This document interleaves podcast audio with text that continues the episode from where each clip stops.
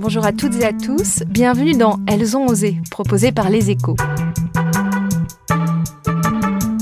Elles ont osé et elles ont réussi. Elles, c'est nous, nous audacieuses, ambitieuses, résilientes, expertes, puissantes, courageuses, peu importe. Nous, tels que nous sommes, libres, avec nos choix, nos actions, notre impact. Dans ce podcast, vous entendrez le regard croisé de deux femmes inspirantes qui ont su saisir les opportunités de la vie. Deux générations, deux parcours, deux chemins qui forcément se croisent. Vous découvrirez leurs moments clés pour aller toujours plus haut, être à leur juste place, guidés par leur envie de contribuer à un monde meilleur. Merci d'être avec nous. Je suis Marie-Éloi, entrepreneure et présidente de Bouge ta boîte, réseau business physique et digital qui bouge les lignes un peu partout en France, et présidente de Femmes des Territoires pour créer son entreprise grâce à l'entraide. Aujourd'hui, je reçois deux femmes engagées, à la volonté farouche d'avancer et de changer le monde, et qui sont convaincues que celui-ci sera transcendé grâce aux femmes, à l'économie et au continent africain. Bonjour Aude de Thuin. Bonjour Marie. Vous êtes serial entrepreneur, visionnaire et donc toujours avec un temps d'avance, créatrice dès 1981 de la Semaine internationale du marketing direct avant même l'existence d'Internet, de l'art du jardin en 1993, créatrice du Women's Forum en 2005, d'Osons la France en 2011 et de Women in Africa en 2015 qui promet l'entrepreneuriat et le leadership des femmes sur le continent africain. Et Women in Africa, c'est 9000 femmes entrepreneurs africaines et chaque année, ce sont 54 start qui sont récompensées, une par pays euh, africain. Bonjour Myriam Fournier-Cassimi. Bonjour Marie. Alors vous êtes justement lauréate Gold de Women in Africa cette année. Vous étiez auparavant dans la restauration puis ingénieur financier avant de devenir il y a cinq ans la fondatrice de Sunji, une start-up qui développe et facilite l'utilisation de l'énergie solaire, notamment sur le continent africain. Et Sunji, c'est aujourd'hui six salariés et un chiffre d'affaires de 600 000 euros, dont 85% déjà réalisés à l'international. Alors ensemble, j'espère qu'aujourd'hui, on vous donnera l'envie de mettre toujours plus votre expertise, votre expérience, vos différences, votre intuition au service de l'innovation et de la transformation de notre monde. Aude de on commence avec vous. Alors vous avez vécu de multiples vies et la dernière aventure, c'est Women in Africa, un sommet plus une plateforme internationale de développement économique pour accompagner les femmes africaines leaders et à haut potentiel. Et vous avez accepté de partager avec nous deux moments clés qui ont transformé votre vie. Alors le premier moment clé, Aude, c'est lorsque vous avez compris qu'avec votre personnalité, il valait mieux pour vous que vous deveniez votre propre patronne. Est-ce que vous pouvez nous raconter ce moment-là? Oui, c'était, euh, ça remonte évidemment très loin. Mais euh, je ne garde pas un bon souvenir de cette petite partie de ma vie qui était celle d'être salarié dans des groupes. La première, c'est parce que quand je suis rentrée dans une boîte, j'avais 21 ans. J'étais plutôt pas mal comme fille. Euh, bon, et de ce fait, on m'accusait quelque part euh, d'être, enfin voilà, j'étais rentrée dans cette boîte parce que j'étais la maîtresse du président. Je ne savais même pas si je l'avais rencontré, le président de la boîte, moi. Ça, c'était juste une chose ahurissante. Et puis, après, je me suis mariée, je suis partie en province, j'ai créé ma propre entreprise euh, là, et puis il est arrivé ce qui souvent arrive, c'est pour ça que je dis aux filles, attention, premier mari, j'ai divorcé.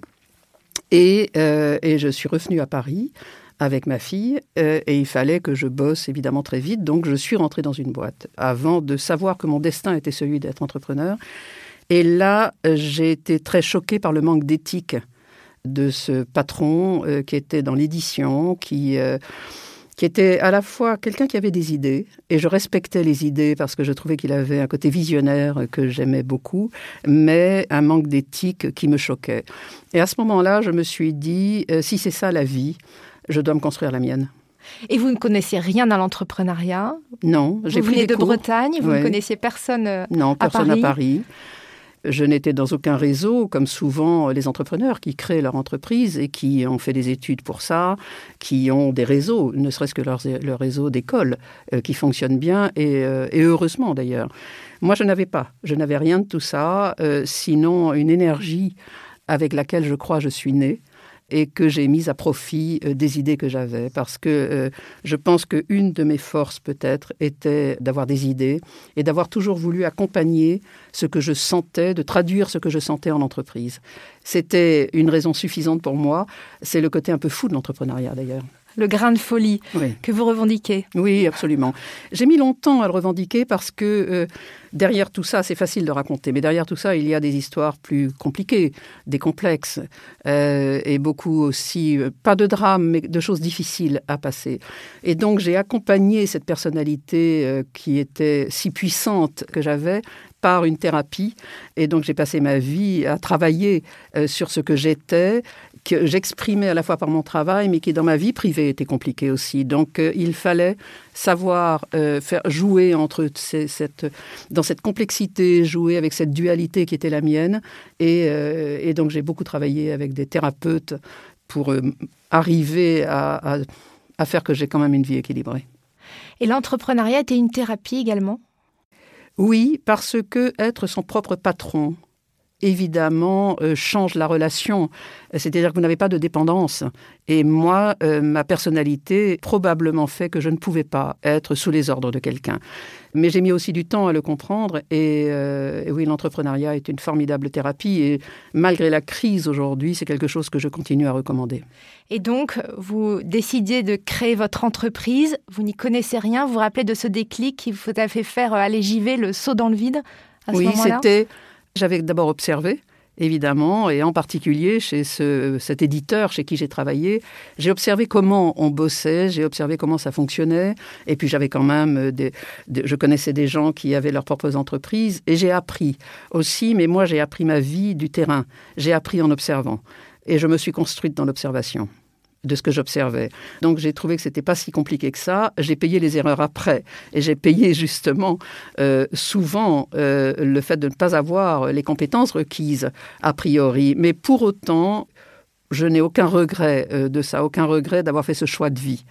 Comme vous le disiez, je suis un serial entrepreneur, j'ai 70 ans aujourd'hui, j'ai pratiquement plus de 40, enfin j'ai plus de 45 ans d'entrepreneuriat et d'expérience d'entrepreneuriat et et s'il fallait recommencer aujourd'hui, j'aurais la même vie. Deuxième moment clé pour vous, de Tuin, c'est lorsque vous décidez de créer le Women's Forum. En 2005, c'est un tournant majeur dans votre vie d'entrepreneur. Hein. Il s'agit plus seulement d'être entrepreneur, mais également d'avoir un impact sur le monde.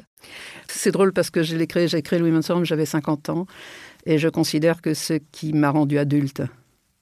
Et pourquoi vous l'avez créé Je suis devenue adulte à ce moment-là, réellement. C'est-à-dire que j'ai créé quelque chose qui avait non seulement un impact, mais qui pouvait changer euh, durablement, et je pense que c'est ce qu'a provoqué Louis Mansour. Pourquoi est-ce que je l'ai créé? Pour une raison qui fait rire, mais qui n'était pas drôle à l'époque, c'est que j'avais une entreprise donc euh, qui marchait plutôt bien, et j'entendais parler de Davos. Davos, on disait... Le forum économique. C'est ça, le forum économique de Davos. Et alors, on disait que euh, c'était l'endroit où on pensait le monde de demain. J'ai donc voulu y aller. J'avais cette prétention. J'ai aussi été très prétentieuse hein, dans ma vie parce que le succès peut amener à ça. Et j'ai eu des entreprises qui avaient du succès. Et donc je pensais que moi aussi je pensais le monde de demain. J'ai voulu aller à Davos. Ça a commencé en 2000. Pendant trois années, 2000, 2001, 2002, j'ai voulu aller à Davos. Je n'ai jamais eu de réponse à ma demande de candidature. J'étais prête à payer cher. À l'époque, c'était déjà, on était passé en euros, c'était de l'ordre de 15 000 euros. J'avais les moyens de participer et j'ai interrogé des copines des filles comme Anne Lauvergeon. Euh, euh, qui était à la tête d'Areva. Oui, à l'époque. Euh, et d'autres femmes absolument formidables qui m'ont dit ben oui, tu es une femme. Je dis mais attends, toi aussi tu es une femme. Elle dit oui, mais nous nous sommes dans des grandes entreprises. Donc c'est accepté. Et donc c'est accepté. Et donc c'était doubler ma colère. Parce qu'à l'époque, il y avait très peu de femmes. Il y avait 4% de femmes à l'époque. Et donc... Pour représenter le monde. Oui. Et ma colère de Bretonne, là est ressorti et j'ai dit, j'avais une sollicitation pour vendre mon entreprise. Le groupe Lagardère voulait racheter mon entreprise. J'avais l'art du jardin et le salon création et savoir-faire. Et j'ai euh, proposé à cette jeune femme, euh, je lui ai dit, écoute, on va vendre l'entreprise et puis je vais travailler sur le concept d'un forum mondial pour les femmes. J'avais un anglais précaire. Mais je, je, ne pouvais pas concevoir que ce ne soit pas autre que mondial. J'ai mis trois ans à travailler sur le modèle économique, à voir exactement ce qu'il fallait faire. J'ai eu la chance de croiser Françoise Héritier. De Grande historienne de l'histoire des femmes. Oui, et voilà comment est né le Women's Forum d'une colère euh, que j'avais. Finalement, la colère a souvent été un moteur pour moi. Depuis toute petite. Oui, depuis que j'ai compris, j'ai cinq sœurs, que euh, à chaque fois qu'une fille naissait, ma mère disait zut encore une fille. Donc j'ai été élevée avec cette colère. C'est-à-dire que mais je n'avais pas pris conscience non plus de ça. C'est-à-dire que c'est ce travail analytique qui m'a permis de comprendre que j'avais une colère permanente rentrée et que j'exprimais dans ce que je faisais finalement. Et cette colère a été évidemment a parfois été négative, comme une colère non maîtrisée. Donc on vous appelait Calamity Jane, c'est ça, petite? Oui, on m'appelait comme ça, petite. Pas et pour rire. Voilà, et la colère m'a permis de créer le Women's Forum. Et quelle chance d'avoir des colères comme ça. c'est ce que je me suis dit après. Une colère salvatrice. Oui, en quelque sorte. Et est-ce que vous êtes davantage apaisée aujourd'hui? Oui, d'abord parce que l'âge permet ça, évidemment. Et puis, je, il y a eu, comme souvent dans la vie d'un entrepreneur, des succès, des échecs mais le travail analytique, euh, l'observation aussi que je fais euh, des autres pour construire. Hein, toujours, quand je fais cette observation, c'est pour je sens les trucs. Vous savez, j'ai quelque chose qui fait que oui, j'ai surtout, et ça c'est ma relation avec l'Afrique, quand j'ai réalisé qu'il y avait des gens quand même beaucoup plus malheureux que moi, je suis sortie euh, de ces déprimes ou de ces passages difficiles. J'avais presque honte de me sentir mal. Euh, et, ça m'a aidé à aller mieux.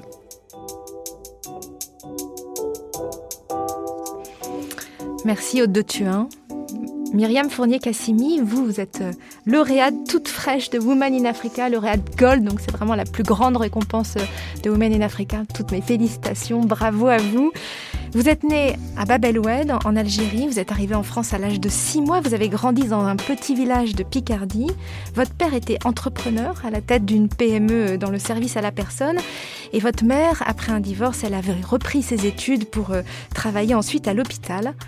Le premier moment clé pour vous, c'est le jour où votre vie a basculé. Vous aviez euh, le bac en poche et vous aviez commencé à travailler très jeune dans la restauration. Vous gagnez d'ailleurs très très bien votre vie. Vous grimpez les échelons, vous êtes très apprécié aussi, et un jour, vous vous mêlez à la conversation d'une table du restaurant Bobo où vous travaillez, comme vous en aviez l'habitude, sauf que là, vous êtes un peu piqué au vif. Oui, c'est vrai, c'est l'un des moments qui fait qu'on prend conscience, comme euh, disait Aude à, à l'instant, à la fois de sa valeur et en même temps que les croyances limitatives des autres ne seront pas les miennes. C'est-à-dire que si je crois que je suis capable de faire quelque chose ou que j'ai envie d'essayer, eh bien, je n'écouterai pas les bruits, comme vous le venez de le, souligner, qui sont leurs propres peurs et leurs propres objections. Et effectivement, j'ai fait l'ouverture du Fumoir, qui est un très bel établissement en 1998 euh, à Paris. Et donc, c'est un café plutôt littéraire, plutôt fréquenté par des artistes. Donc, je me trouvais en bibliothèque. J'étais ce qu'on appelle chef de rang, mais euh, j'avais déjà avec moi des chefs qui m'avaient fait confiance puisque j'étais déjà manager et que j'avais été manager euh, dans un autre restaurant du 16e arrondissement, le, restaurant La Gare. Et donc, à 20 ans, j'avais déjà géré des équipes et je gérais déjà des équipes d'hommes plus âgés que moi. J'étais tout à fait épanouie dans cette euh, fonction. Et donc, on participe à une discussion avec des clients sur un, livre que j'aime beaucoup d'Alexandre Jardin sur l'île des Gauchers. Et donc, puisqu'on avait commencé à échanger avec cette table, je continuais d'échanger sur le vin, sur la qualité des plats, puis d'un seul coup, effectivement, on se met à parler de, cette histoire. Et ils se retournent quasiment tous en même temps en chœur, donc la table de clients, ils me disent Ah, mais comment ça mais, vous lisez des livres? Et il y a eu un espèce de, de retour en arrière avec des histoires qu'on a toutes, enfin en tout cas que moi j'ai eu déjà quand j'étais gamine, parce que je, je suis née à Alger, mon père est entrepreneur, donc je rentrais jamais dans les clichés. Et j'ai toujours paru plus jeune, et en plus je suis une fille et je suis pas très grande. Donc les gens m'ont jamais au premier abord pris au sérieux, mais j'avais pas du tout conscience réellement de toute cette image, et je commençais déjà à réfléchir à une première euh, reconversion professionnelle. Et c'est vrai que je me suis pris une sacrée baf, moi je pense aussi que je me commence à me conforter dans cette image et j'ai envie de me montrer à moi-même que je suis capable de faire autre chose. Donc j'étais... Euh, ça vous a donné énormément d'énergie parce que du coup vous aviez euh, la vingtaine, 23 ans si je me trompe pas, vous inscrivez à l'IPAG qui est une école de commerce, vous passez le concours et entre l'écrit et l'oral, vous donnez naissance à votre premier fils c'est ça? Vous êtes reçu. Deuxième année, vous donnez naissance à votre fille. Effectivement, ça a été le déclic, Marie, parce que je me suis dit, je reprends les études, j'ai 23 ans, faut que je gagne ma vie, je paye un appart, enfin, j'ai des charges. Et euh, j'avais rencontré effectivement le, père de, mon premier enfant et, j'étais enceinte. Je passe les concours à l'oral, donc enceinte, et à, l'écrit, pardon. Je les ai, je suis retenue à l'oral, donc j'ai accouché entre les deux pour, euh, pouvoir être prise.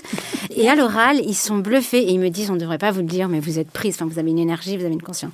Donc c'est délicat parce que j'arrive dans une école de commerce plutôt dans les beaux quartiers de Paris, avec des jeunes qui ont une histoire différente de la mienne. Moi, j'ai 24, ils ont 18 ans. Et c'est intéressant de voir que je travaille à l'école et le soir, il faut que je, paye mes études. Donc, je suis toujours au fumoir où je, où je continue à m'amuser. Donc, vous travaillez la, nuit et le jour, vous êtes à l'école. Plus vous avez vos enfants. Oui. C'est féminin, finalement, ça.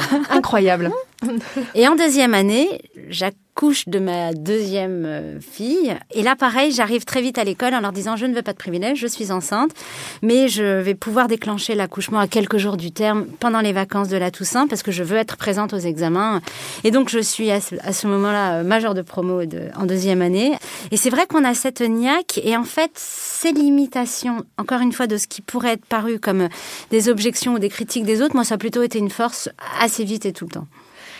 Deuxième moment clé, cela fait des années que vous êtes devenu ingénieur financier dans la banque, avec une carrière prometteuse, et un jour, vous vous trouvez devant une carte du monde, celle de l'Agence internationale de l'énergie, et là, c'est une révélation pour vous, Myriam. Oui, en effet, Marie, j'ai eu donc, euh, après l'IPAC, j'ai fait un master américain en sciences de l'ingénierie financière, ce qui m'a permis d'être du coup euh, ingénieur financier pour pouvoir continuer ma carrière dans, la banque. Donc cette fois-ci, c'était inversé. J'étais dans la banque la journée et je faisais mon, mon executive master le soir et le week-end pour pouvoir avoir justement cette double accréditation française et américaine en finance. Je m'intéresse beaucoup au project finance à l'intérieur de la finance et je vois beaucoup de projets passer sur l'énergie renouvelable. Et je me dis toujours pourquoi l'Afrique ne passe pas cette énergie alors qu'elle a un besoin criant d'énergie et qu'elle a a priori à disposition tout, ce secteur? Mais ça en était plutôt à des, à des réflexions euh, où je me documentais beaucoup, j'essayais de comprendre, de savoir de quoi il s'agissait sur la partie technique et ingénierie euh, de ces nouvelles euh, énergies, mais plutôt par curiosité intellectuelle. Et du coup, j'arrive à cet événement au CNUD à la Défense et je me rends compte qu'effectivement, l'Afrique détient la plupart des ressources naturelles et n'est toujours pas éclairée la nuit et a le manque le plus criant de couverture en besoins énergétiques. Et il y a une deuxième image qui est projetée par euh, l'Agence internationale de l'énergie. C'est un japonais très grand, très sec qui nous présente ça et qui dit voilà les prochains flux énergétiques, ce sera pas le nucléaire, ce sera pas le fossile. Et il explique très simplement pourquoi. Des images qui ont fait le tour du monde, hein, que j'ai pas du tout euh, inventé, mais que je découvre sur un écran géant à ce moment-là à la Défense. Je me dis, c'est une évidence. Je veux m'inscrire dans cette transition énergétique. Donc on est en dans le solaire. 2009, 2010, dans le solaire, et je veux agir. Et dans ces cas-là, vous, quand vous avez envie d'avoir un impact et d'agir pour se sentir utile, bon, ben, il y a la politique, il y a l'associatif et il y a l'entrepreneuriat. Assez naturellement, j'ai commencé à monter mon projet et euh, j'ai eu une belle opportunité lorsque j'ai eu euh, un management pas tout à fait approprié dans les grands comptes. Ça a été l'occasion de, partir. Et pareil euh, que vous n'y connaissez rien en entrepreneuriat, rien en énergie solaire, mais vous vous dites c'est pour moi, j'y vais. Alors tout le monde me prend un peu pour euh, effectivement euh, une folle. Ma, mère, la première, elle me dit va t'allonger, t'as un problème d'irrigation de cerveau, je pense que tu as besoin de te reposer. Et euh, parce que c'est un secteur que je ne connais pas, l'énergie, c'est une troisième reconversion professionnelle avec des enfants qui vont devenir des ados dans un continent que je ne connais pas et effectivement dans l'entrepreneuriat. Mais poussée par ce grain de folie, je me dis que si on n'essaye pas, et c'est tout le thème de votre émission, Marie, ben on risque rien et donc on n'a rien. Et donc cette audace, on va la chercher dans les tripes, on va la chercher dans ses croyances personnelles. Dès lors que l'idée, me semble-t-il, passe de la tête à notre deuxième cerveau, on a une certaine stabilité qui nous permet d'avancer et de passer tous les obstacles. Et donc, je suis convaincue et habitée, je crois maintenant, par, par cette cause, qui est aussi euh, liée au fait que c'est un monde encore plus masculin que la finance, c'est de l'ingénierie technique, et je me dis, je vais avoir intérêt à être encore meilleur que les autres. Donc, la recherche de l'excellence devient aussi euh, le moteur de, de, cette aventure. Je vous vois réagir depuis tout à l'heure en, en, riant. Oui, c'est-à-dire que euh, Myriam est le reflet de beaucoup de femmes que je connais. D'abord, c'est une, c'est une PME, elle toute seule. Euh, et moi, je dis souvent ça d'ailleurs aux patrons que je rencontre. Je leur dis, mais euh, prenez des femmes, elles sont tellement agiles parce qu'elles sont confrontées à une gestion permanente que, qui sont leurs enfants, leurs couples, leurs enfants, à un certain âge, leurs parents, leur travail. Et donc, ce c'est une agilité formidable. Et passer à côté de cette agilité est terrible pour les entreprises. Et Myriam est le reflet non seulement de cette agilité, mais aussi de l'intelligence de savoir saisir ce qu'il y a à faire et qui est profond parce que le secteur dans lequel elle est est une absolue nécessité pour l'Afrique.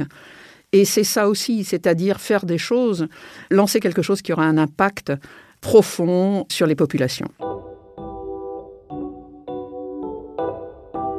Alors justement, euh, Myriam euh, Fournier-Cassimi, avec Sunji, votre start-up, vous créez aujourd'hui des centrales solaires intelligentes qui couplent plusieurs sources d'énergie, le solaire, les générateurs, le réseau conventionnel pour vraiment offrir à vos clients qui sont soit des industriels, soit des agriculteurs, notamment dans le désert, de l'énergie de qualité, c'est-à-dire régulière, sans à-coups, sans variation et sans coupure. Haute de Thuin, Myriam Fournier-Cassimi, vous avez plusieurs points communs, évidents, hein, on l'entend, que je partage aussi, c'est le continent africain, l'empowerment au féminin et l'entrepreneuriat. C'est presque une évidence finalement ces trois sujets ensemble quand on sait que l'Afrique est le premier continent de l'entrepreneuriat féminin. Les femmes africaines, Haute de Thuin, entrepreneurs, sont une chance majeure pour euh, le continent et pour le monde en général Oui, c'est l'Afrique s'en sortira par les femmes. Euh, moi, j'en ai la conviction, j'avais déjà cette conviction avant de lancer Women in Africa. C'est d'ailleurs pour ça aussi que lorsque euh, elles sont venues me chercher pour lancer Women in Africa. Qui est venu Ce sont des femmes d'Afrique du Sud qui connaissaient le Women's Forum et qui sont venues me chercher pour trois raisons qui sont assez amusantes avec le recul. La première raison, c'est qu'elles savaient que mon engagement à l'égard des femmes n'avait pas faibli. Donc pendant quatre ans, euh, après ma sortie de Women's Forum, elle me tannait pour que je les regarde et pour que je fasse quelque chose, que j'envisage de faire quelque chose. La deuxième raison, me disait-elle, en dehors. Donc la première, c'était ma conviction que les femmes étaient l'avenir du continent. La deuxième chose, c'est que c'était mon métier et ce qu'elle souhaitait, c'était qu'on les connecte au monde entier pour que le monde sache le rôle qu'elle joue dans les économies du continent. Pourquoi? Parce que quand une femme a un rôle économique, ça a un impact sur la société. Et la troisième raison dont elle dit, c'est parce que tu es cinglée. un point commun autour de cette table. Et qu'il fallait effectivement, euh, moi, parisienne, enfin bretonne, blanche, pour que je lance Women in Africa, il fallait effectivement cette fois-ci que euh, ce côté fou de l'entrepreneuriat atteigne des proportions incroyables. Et elles m'ont convaincu. Elles ont mis du temps. Je ne voulais pas refaire évidemment le Women's Forum. J'avais lancé le Women's Forum avec beaucoup de bonheur et puis euh, et quand j'ai quitté Women's Forum, ça a été dramatique dans ma vie d'ailleurs, dramatique euh, puisque j'en ai fait un burn-out et c'est là où je suis allée aussi en Afrique. Women's Forum a été racheté, oui, vous avez dû partir. Oui, oui, dans la logique même finalement, une grosse boîte vous rachète et souvent le fondateur euh, et surtout avec une personnalité comme la mienne ça peut être un peu incompatible avec euh, les acheteurs. Donc, je, ils m'ont viré, tout simplement. Et c'est ça qui est intéressant dans le comportement des femmes, c'est que j'étais coupable de faire un burn-out. Je me sentais coupable, j'avais honte de faire un burn-out parce que je savais qu'il y avait des situations pires que les miennes. Et je suis allée en Afrique, je suis allée euh, en République démocratique du Congo, là où il y a le professeur Mukwebe, et qui, fait des, miracles, auprès des femmes qui ont subi des, violences gynécologiques, avec le viol comme arme de guerre. il a depuis et heureusement eu le prix Nobel, qui est une reconnaissance de son travail. Donc je suis allée là-bas. Et, euh, c'est après euh, que ces femmes sont venues me chercher. Donc, oui, le, lien entre euh, le fait qu'elles me sollicitaient depuis longtemps, ce que j'avais vu, cette envie d'entreprendre. Je ne savais pas ce que j'étais à mon âge. D'abord, j'avais jamais été salarié finalement dans ma vie. Et j'avais envie de faire quelque chose qui avait un impact. Et c'est à ce moment-là que j'ai eu cette bonne idée de créer une entreprise et une fondation d'entreprise. La fondation d'entreprise ayant pour euh, rôle de soutenir l'entrepreneuriat féminin africain.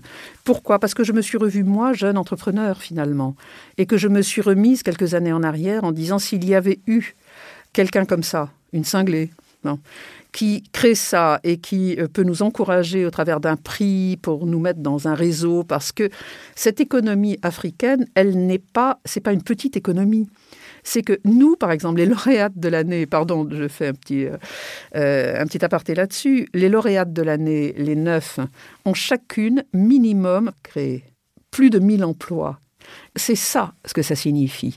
Or, l'Afrique a besoin d'emplois. L'Afrique est un continent qui, aujourd'hui, s'il ne met pas les jeunes dans des métiers dont l'Afrique a besoin, s'il n'y a pas les formations adaptées, s'il n'y a pas ces femmes qui créent des entreprises et qui vont aller chercher des femmes ou des hommes pour travailler à leur côté, on va avoir un problème. Quand je me suis dit, oui, je suis cinglée, donc je vais réfléchir à la possibilité de créer quelque chose pour les femmes africaines, en ayant un impact, j'ai aussi observé la façon dont l'Afrique était donc jugée et la façon dont le monde ne voyait pas clair. Et une fois de plus, j'étais dans un élément que j'aime, c'est-à-dire un élément sociologique, où j'observais les choses. Les femmes n'ont pas envie de migrer, ni de voir leurs enfants migrer.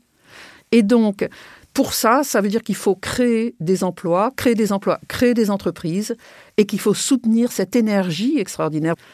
Et nous, aujourd'hui, avec le cabinet Roland Berger, on analyse les pays où il y a plus d'énergie, plus qui dit énergie dit aussi rentabilité dit intérêt pour des investisseurs, dit un regard différent parce qu'il y a tous les problèmes d'exportation qui se posent. Et puis, pour cette partie-là, je conclurai juste là-dessus, c'est que les femmes sont beaucoup moins corrompues que les hommes à 80%.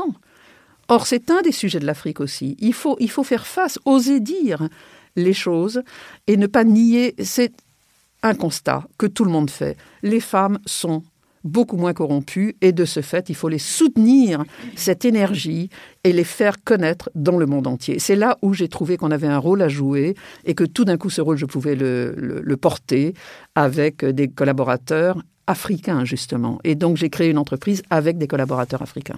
Oui, soutenir le, leadership euh, féminin sur le continent africain. Quelques chiffres, justement, ces inégalités femmes-hommes coûtent à l'Afrique 95 milliards de dollars par an, soit 6% du PIB. Et en 2015, le cabinet de conseil McKinsey avait même estimé qu'une égalité économique réelle entre femmes et hommes injecterait 28 000 milliards de dollars supplémentaires au PIB mondial d'ici 2025. Alors, qu'est-ce qu'on attend? Pour, euh, pour que ça change, vous, Myriam, pourquoi vous avez décidé de lancer euh, Sunji euh, en Algérie, un pays que vous connaissiez peu? Pourquoi vous êtes allé là-bas? Qu'est-ce qui vous a attiré? Alors, si vous permettez, Marie, je rebondirai juste sur ce que disait Aude sur son programme Ouya, dont j'ai la chance effectivement d'avoir un été au lancement à BPI il y a quelques années maintenant, et de profiter concrètement du programme.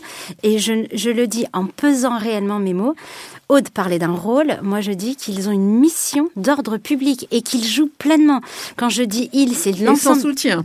C'est ça, c'est l'ensemble des collaborateurs que Aude a réunis autour de son projet. C'est l'ensemble des sponsors et des patrons qui l'accompagnent et des patronnes qui l'accompagnent. Et puis c'est tout l'écosystème, toute la communauté qui accompagne WIA. Ça veut dire vous bénéficiez de quoi? En tant que lauréate, par Alors, exemple déjà, on a un coaching qui est disponible, c'est-à-dire que c'est un programme avec euh, Deloitte, par exemple, sur un certain nombre de thématiques liées à l'entrepreneuriat. Donc, c'est un accompagnement qui est très structuré. On, le prend ou on le prend pas en fonction de ses niveaux, en fonction de ses compétences déjà existantes. Il y a régulièrement également des connexions inter-réseaux pour qu'on se force à demander et à exprimer de quoi on a besoin. Il y a tout un tas de, de, sponsoring autour de la communication, du business plan, du networking qui est organisé. Et à partir de là, on bénéficie du réseau de Aude et de ses, de ses collaborateurs. Ça nous permet également d'avoir une belle visibilité, mais surtout au quotidien, le fait d'échanger entre les problématiques du Nigeria, de South Africa, de Kenya, énergie. On a créé des petits groupes, des petits clusters à l'intérieur avec des problématiques et des discussions qui nous sont euh, euh, nécessaires. Et je trouve que c'est un excellent excellent tremplin pour pouvoir régulièrement se mettre autour d'une maintenant d'une visio et échanger sur euh, ses succès et ses échecs euh, propres. Pourquoi vous avez candidaté au prix Myriam euh, Fournier-Cassimi? Qu'est-ce qui vous a donné envie de candidater au prix lancé par Aude? Ah, c'est une bonne question. J'allais, euh, j'avais besoin d'avoir un, accompagnement et une visibilité au niveau africain parce qu'il fallait que je me dérisque euh, de l'Algérie et que j'explique qu'on a vraiment un programme et une ambition africaine. Et effectivement, ce que je comprenais déjà dès le lancement, c'est qu'il y avait une certaine énergie qui sortait de, toutes ces, belles femmes et j'ai voulu en faire partie et participer de, l'aventure. Et agréablement surprise, j'ai candidaté cette année, on a été retenu et puis en plus, on a tout de suite le, le Gold Award. Et pourquoi vous avez souhaité euh, commencer à lancer Sanji directement en Algérie, un pays que vous connaissez finalement peu eh bien, parce qu'à un moment donné, vers 35 ans, on se demande comment on peut être, en tout cas, je me suis demandé comment être plus utile et avoir de l'impact et où est-ce qu'on aurait besoin de moi. J'ai toujours eu besoin de stimulation intellectuelle et c'est ce qui me porte. J'ai besoin d'apprendre, de comprendre, d'être torturé par des, problématiques euh, complexes. Et en même temps, j'avais besoin de, de, voir de l'impact et là où on avait vraiment besoin de ce que j'étais capable d'apporter et d'aller créer. Donc ça a été euh, l'Algérie, c'est le pays où je suis née, c'est le pays de mes parents et, et j'ai essayé de comprendre de l'extérieur pourquoi ce continent et particulièrement ce pays n'était pas encore passé à l'énergie euh, à l'énergie solaire, ce qui était une évidence en Allemagne, UK, Danemark et ça commençait en France. Je ne comprenais pas que ce pays ne concrétise pas. Donc, comme je vous le disais, j'ai eu envie de m'investir pleinement, d'investir ce qu'on fait. Et si on s'est dit qu'on allait faire quelque chose dans l'énergie solaire, je voulais qu'on le fasse de façon disruptive. Donc, on a tout de suite réfléchi et compris pendant deux ans d'études de marché terrain ce qu'était le besoin spécifique des Africains. Donc, les agriculteurs dans le désert, les banques pour leur continuité d'activité et leur accès euh, à une énergie propre, mais surtout de qualité, comme vous le disiez, parce qu'on a beaucoup de problèmes de bad grid et de off grid. Donc, un réseau qui n'est pas disponible, qui n'est pas de bonne qualité. Et il fallait trouver des modèles de rupture pour accompagner ces clients de façon à ce que ces clients permettent l'émergence de cette énergie. Elle va ensuite devenir abordable, parce qu'on va faire du volume, donc les prix vont baisser, et elle sera du coup accessible à une plus grande part de la population. Voilà le plan que je me suis construit sur les, dix années. On répond à une problématique très spécifique, très technique, avec aussi de la digitalisation des flux énergétiques. Donc à distance, on voit ce qui se passe sur la conso, on voit ce qui se passe sur la production en temps réel. Et grâce à tous ces beaux systèmes que l'on a mis en place, on va drastiquement baisser et permettre d'accéder à l'énergie euh, en plus grand nombre en Afrique. Et comment vous avez été perçue en tant que femme entrepreneur euh, dans le solaire, donc dans les nouvelles technologies en Algérie? Comment ça s'est passé? Je reprends l'expression de Aude euh, et que vous avez applaudi des, des deux mains pour une cinglée, mais j'ai normalisé la folie peut-être. Effectivement, je me suis dit, oui, et encore une fois, ce sont leurs limites, leurs propres objections. Et je ne me concentre pas sur ces énergies négatives. J'ai développé ce que j'aime appeler un filtre à con ou à idiot. et, euh, Moi aussi. Et, et, avec ce principe, je nettoie régulièrement le filtre, mais ça me, ça je, je, je, ne les entends pas. C'est pas je les écoute pas, c'est que je ne les entends pas. Alors que les énergies positives, du coup, j'ai un amplificateur qui me permet du coup d'accélérer grâce à tout ce qui me porte, des femmes comme vous, des exemples de femmes inspirantes et d'hommes inspirant aussi.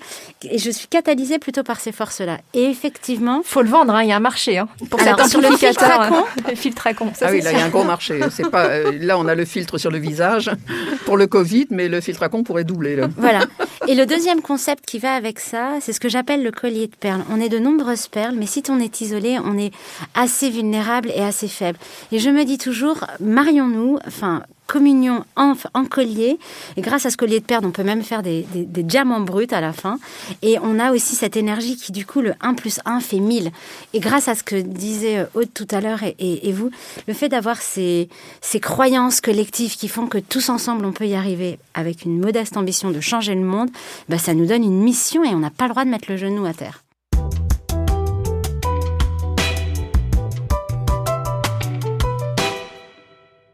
En quoi vous vous reconnaissez euh, dans, dans tout ce que dit Myriam? À peu près dans tout.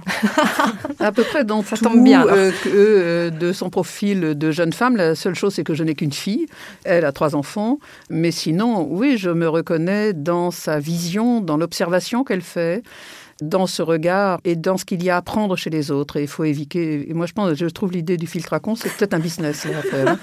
Donc, on peut l'étudier. Oui, c'est faire attention à ceux qui peuvent vous faire mal. C'est aussi euh, très important. C'est tout ce qu'elle dit, euh, bon là on n'aura pas le temps de rentrer dans la relation qu'il faut établir avec les financiers derrière, avec les banquiers, avec tout ça, mais je suis sûre que ce que Myriam a vécu ressemble à ce que j'ai vécu.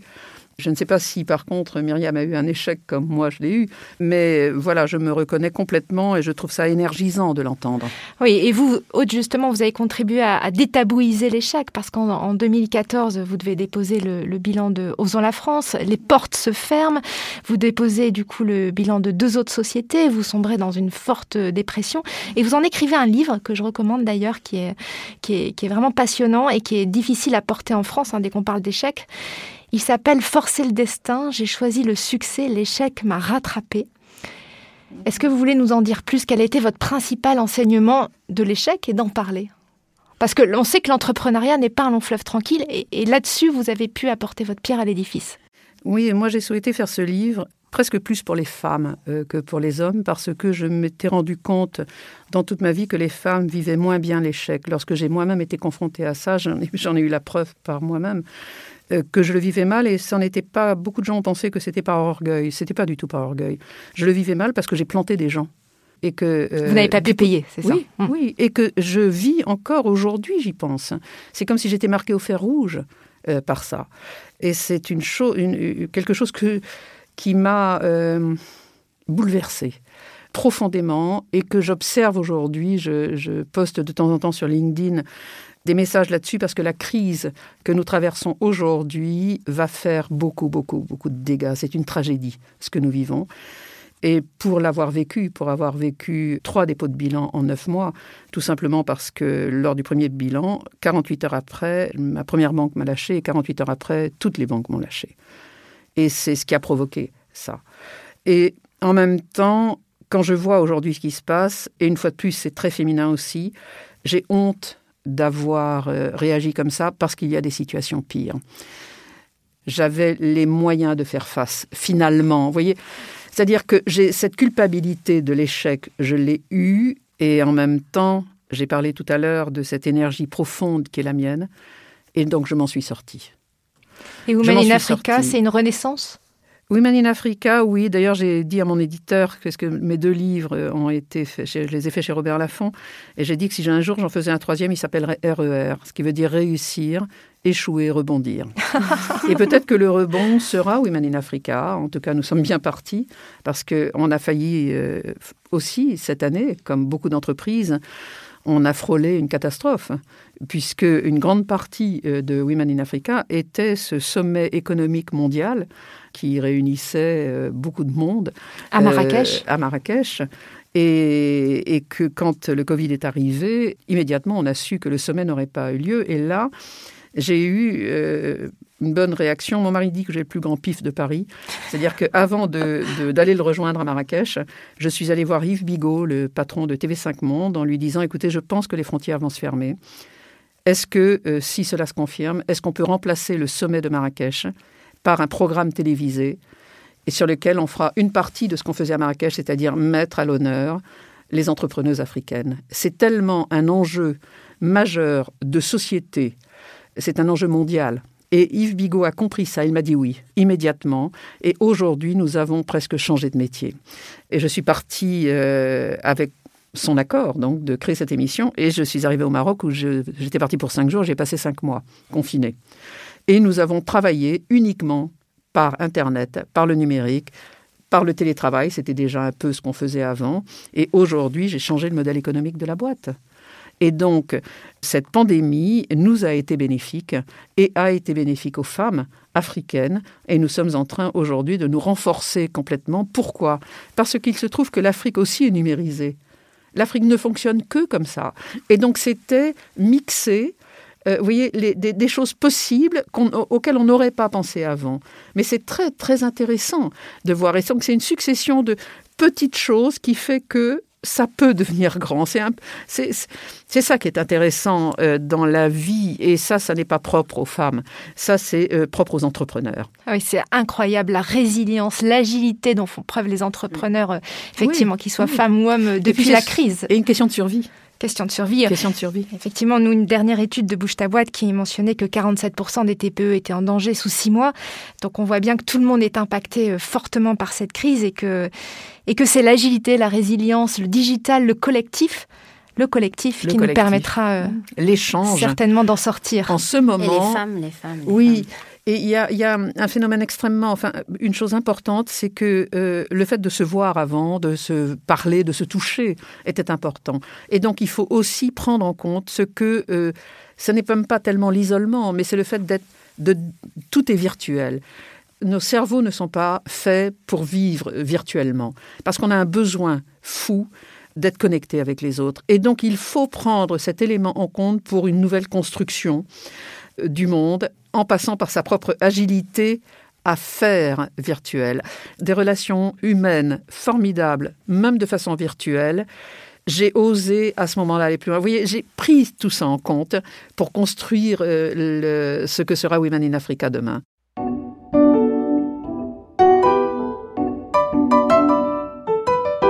Myriam, euh, vous, quel est votre modèle économique et comment vous traversez cette crise? Je crois que vous avez déjà euh, produit l'électricité euh, de 3000 foyers, l'équivalent de 3000 foyers. Comment, comment vous faites aujourd'hui? Alors, e, effectivement, on a aujourd'hui un modèle qu'on est aussi obligé d'adapter, hein, comme tout le monde suite à cette crise. Et puis, en Algérie, on a déjà eu l'année dernière un mouvement populaire dont tout le monde a entendu parler, qu'on a appelé le Hirak, dont beaucoup de nos clients ont reporté aussi leur investissement. Donc, coup sur coup, 2019-2020, 2020. On serre la ceinture, on, a, on, fait attention à la ressource principale qui est le cash et on a été obligé de, de se réinventer pour trouver des nouvelles formules.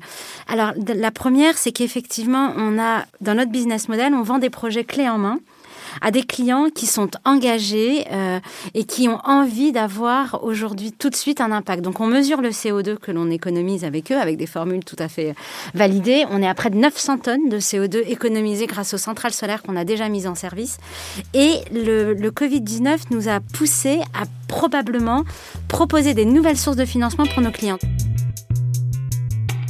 On va terminer euh, ce podcast par un portrait chinois en quelques mots le conseil que vous vous donneriez à vous-même à 20 ans. Si Aude de Thuin était face à vous, Aude à 20 ans, qu'est-ce que vous lui diriez? Aux femmes, évidemment, je dirais euh, aie confiance en toi. Myriam, le conseil que vous donneriez à 20 ans? Donc à, à, Myriam et aux autres femmes, je lui dirais très rapidement, ce dont tu as peur, c'est de toi, et donc ce en qui tu dois croire, c'est en toi.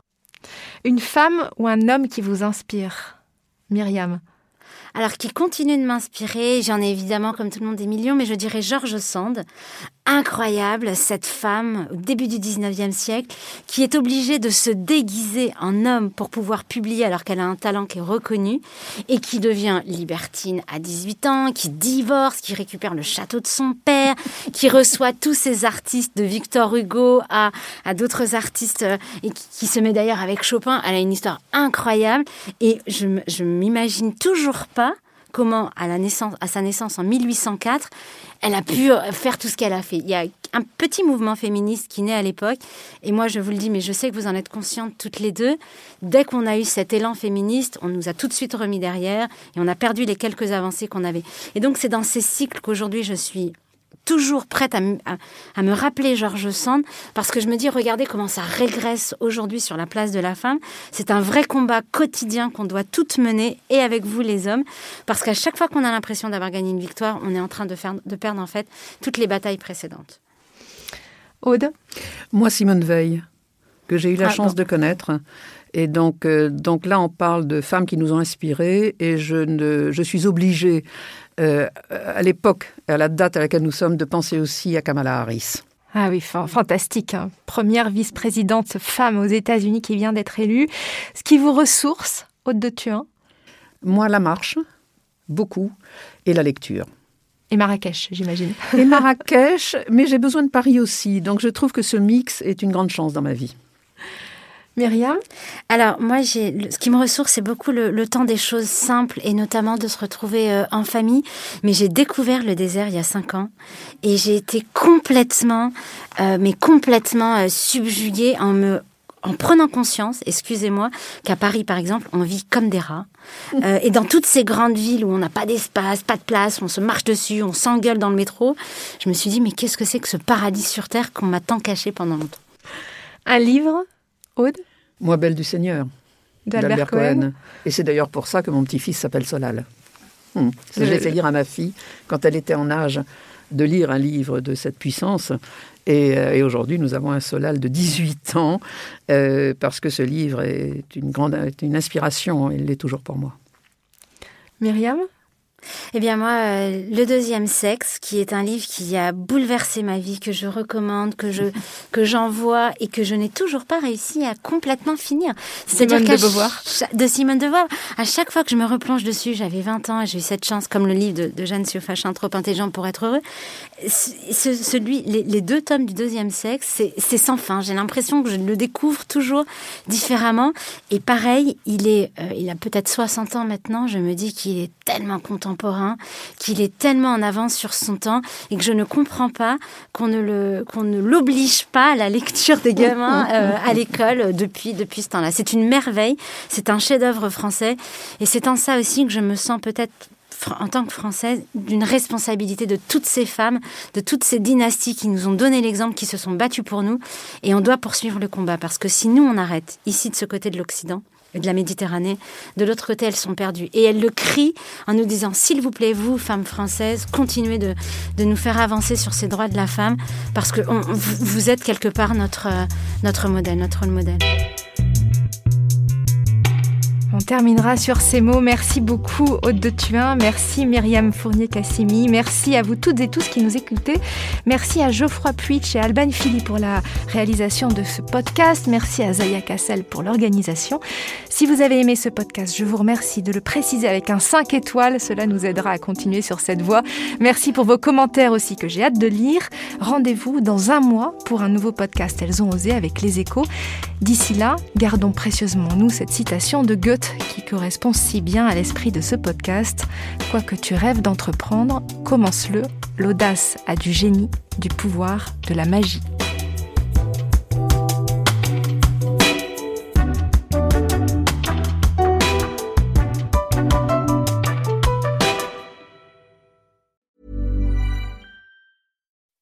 When you make decisions for your company, you look for the no-brainers. If you have a lot of mailing to do, stamps.com is the ultimate no-brainer. Use the stamps.com mobile app to mail everything you need to keep your business running with up to 89% off USPS and UPS. Make the same no-brainer decision as over 1 million other businesses with stamps.com. Use code PROGRAM for a special offer. That's stamps.com, code PROGRAM.